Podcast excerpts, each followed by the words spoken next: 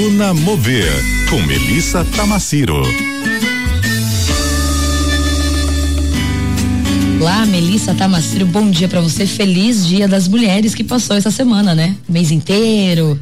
Não é que todo dia da mulher, não é isso? todo, todo dia, dia, da, dia mulher. da, mulher. Então a gente pode passar daqui até 31 de dezembro se comemorando. Acho que pode, tá Podemos? tá liberado, tá, tá liberado. liberado. Tá liberado aumento do salário também? Ah, isso aí é o essencial, eu quero saber também. Está dito aqui ao vivo o que a gente deseja no Dia das Mulheres, mais o que eu tapinha nas costas é é, isso aqui, ó. Fundo do bolso. é isso aí. Mel Tamaciro, quero também chamar para nossa conversa Cris Reis, que está aqui hoje também. Ele já sabe que hoje deu uma descansada, então a gente vai ficar nós três aqui, ó. Uh, vixe, será que vai ter tempo pra gente, Cris? Vai, o suficiente. O, o terror de Mel Tamaciro. Se, olha, se fosse olhar como referencial ontem, ontem foi o nosso encontro? Antes de ontem, o nosso encontro. Foi na ter, quarta-feira, quarta-feira. Quarta, né? Nossa, a gente tá tão acelerado que a gente tá lá na frente. Se for tomar como referência, tanto que a gente matracou não ia dar.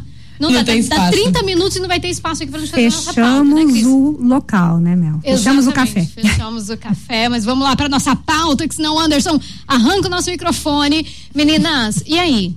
Vamos falar de mulheres no SG, já que estamos nessa entoada aqui do Dia das Mulheres. Vamos falar, não é porque a gente quer exaltar, não, é porque é verdade. Quem está liderando essa história toda são as mulheres. É a sensibilidade feminina que está por aí. E aí eu tava conversando com vocês aqui, né, no off aqui do microfone, né, Isa? Tem é, um caminho muito bonito que o Brasil está traçando com relação a isso. E, e, gente, a gente detém 20% da biodiversidade desse planeta. Por que motivos a gente não iria liderar? É óbvio que tem que ser a gente. É mais do que óbvio que tem que ser a gente. Nós somos o dinheiro verde desse mundo. Será que todo mundo tem dimensão disso? Será que o ouvinte tem dimensão dessa força nossa? Eu acho que nem eu tinha, nem tenho. É, e eu, eu acho que é importante a gente olhar para isso, não só como sustentabilidade, que é o SG, que é a palavra do momento e tal, mas para olhar isso para uma coisa que eu gosto demais de falar dentro dos meus negócios, que é capitalismo social. Todo mundo me pergunta, mas que raio de história é essa de capitalismo social? Capitalismo social. Tem como? É você fazer negócios, porque vivemos de negócios, né? Ninguém paga nossas contas Fazemos negócio, mas fazemos bem às pessoas, ao planeta, ao meio ambiente, à governança porque não tem mais como ser de outra forma. Não tem, né? A gente viver só no nosso mundinho é tudo dentro. Não tem como você jogar para fora deste mundo as coisas erradas que a gente mesmo tem feito. Tem que resolver aqui dentro, certo? E eu trouxe aqui para essa nossa pauta duas mulheres fabulosas. Uma é a Luciana Nicola, que é diretora de Relações Institucionais, é, Sustentabilidade e Empreendedorismo lá dentro do Itaú Unibanco. Em 2021, meninas, o Itaú ele entrou para Net Zero Banking Alliance. A Net Zero Banking Alliance é um compromisso global organizado pela ONU que reúne 110 instituições financeiras comprometidas em zerar as emissões de carbono de cada uma das suas carteiras de clientes. Pensa, olha a responsabilidade, não é o cara, não é o acionista do banco zerar ele só, entendeu? É ele se cada comprometer cliente. com as suas carteiras de clientes até 2050. Pelo acordo, pelo menos até 2030, que tá aqui, tá batendo, né? Na porta. Parece que né? não, mas. Pelo amor de Deus, sete anos não é nada, né? Voa, sete Passa anos. muito rápido. Sete rápido. anos é um governo e meio somente isso, né? Um governo e meio.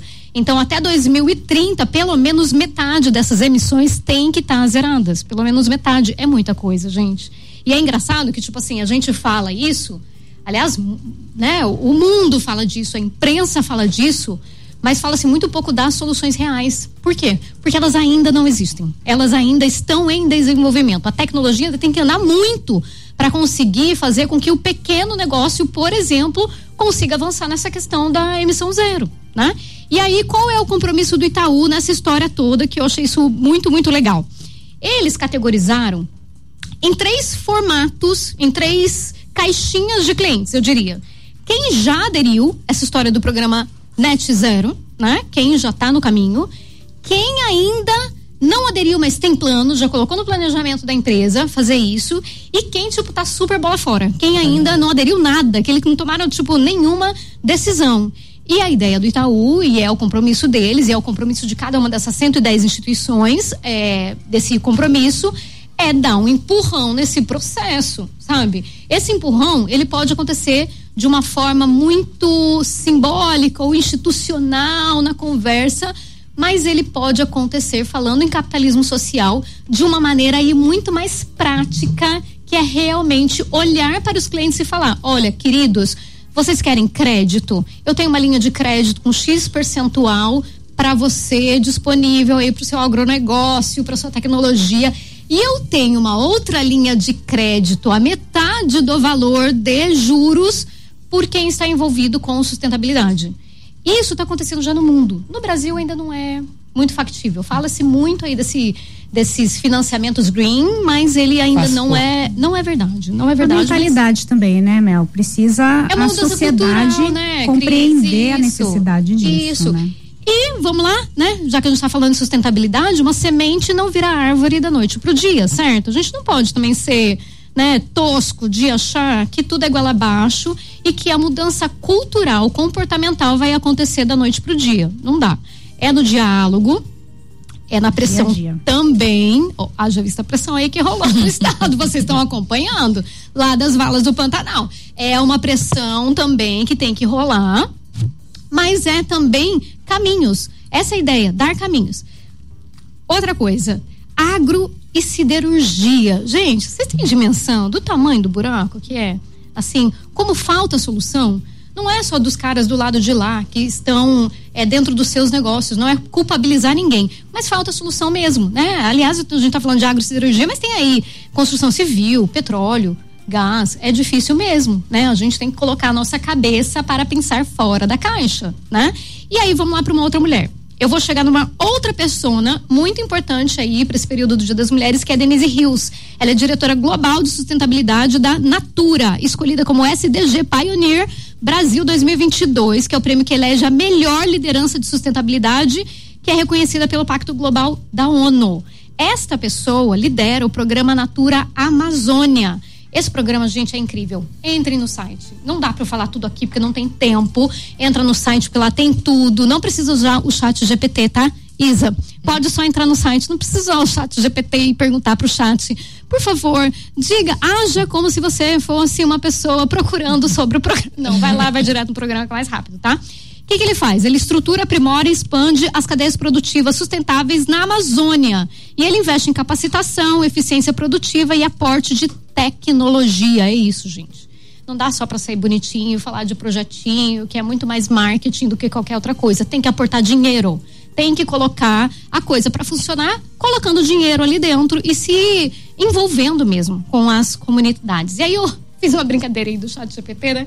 Porque eu estava essa semana fazendo um curso, foi muito legal do que, que o chat. Meu, é inacreditável, gente, é inacreditável. Como que você pode ter uma secretária virtual fazendo tudo para você, fazendo pesquisa, escrevendo numa linguagem ou informal ou uma linguagem de sátira. É muito, muito, muito legal. Mas tem uma coisa que o chat não pode fazer, gente que é humanizar, realmente. Exato. É olhar para as coisas e falar assim, por um acaso essa solução funciona para um ser humano? Não, ela não pode dizer isso. Aí vem a fala, entendo. Aí é, ela continue, continue tentando, chat GPT.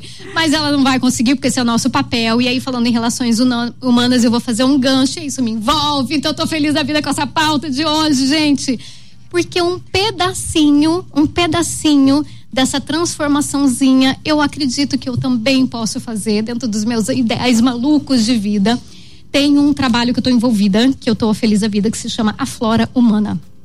A Flora Humana é liderada por uma doida, a Fernanda Preto, que é fotógrafa e que é uma pessoa que tem muito envolvimento lá com as comunidades, principalmente do Médio Juruá, ali na região de Carauari, na Amazônia.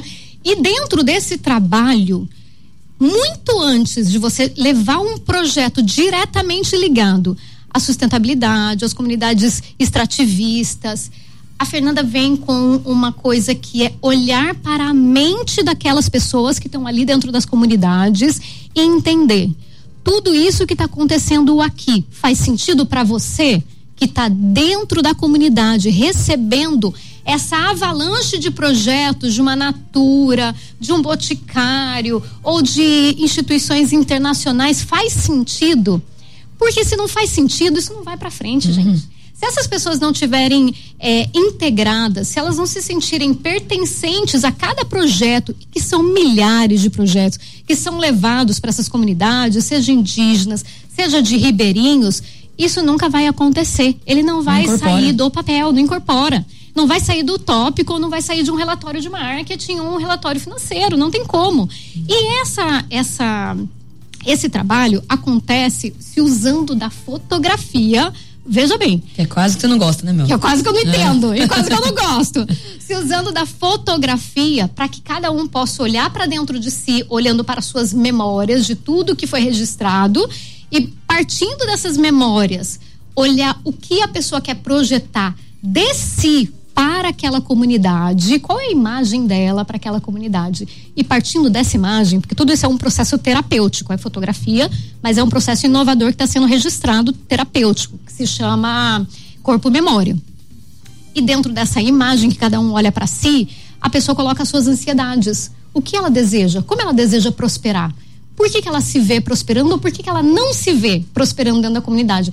Só que quando você soma, sabe aquela comunidade de formiguinhas? Quando você soma milhões de formiguinhas aqui na comunidade 1, 2 e 3, o que vai acontecendo? Você, na verdade, tem um diagnóstico comunitário de como é possível preservar a floresta, deixar as pessoas felizes, deixar as pessoas mentalmente sãs fazendo aquele trabalho e isso ainda dá um resultado para essas empresas que estão investindo milhões, para elas pararem de investir dinheiro que muitas vezes não está dando resultado.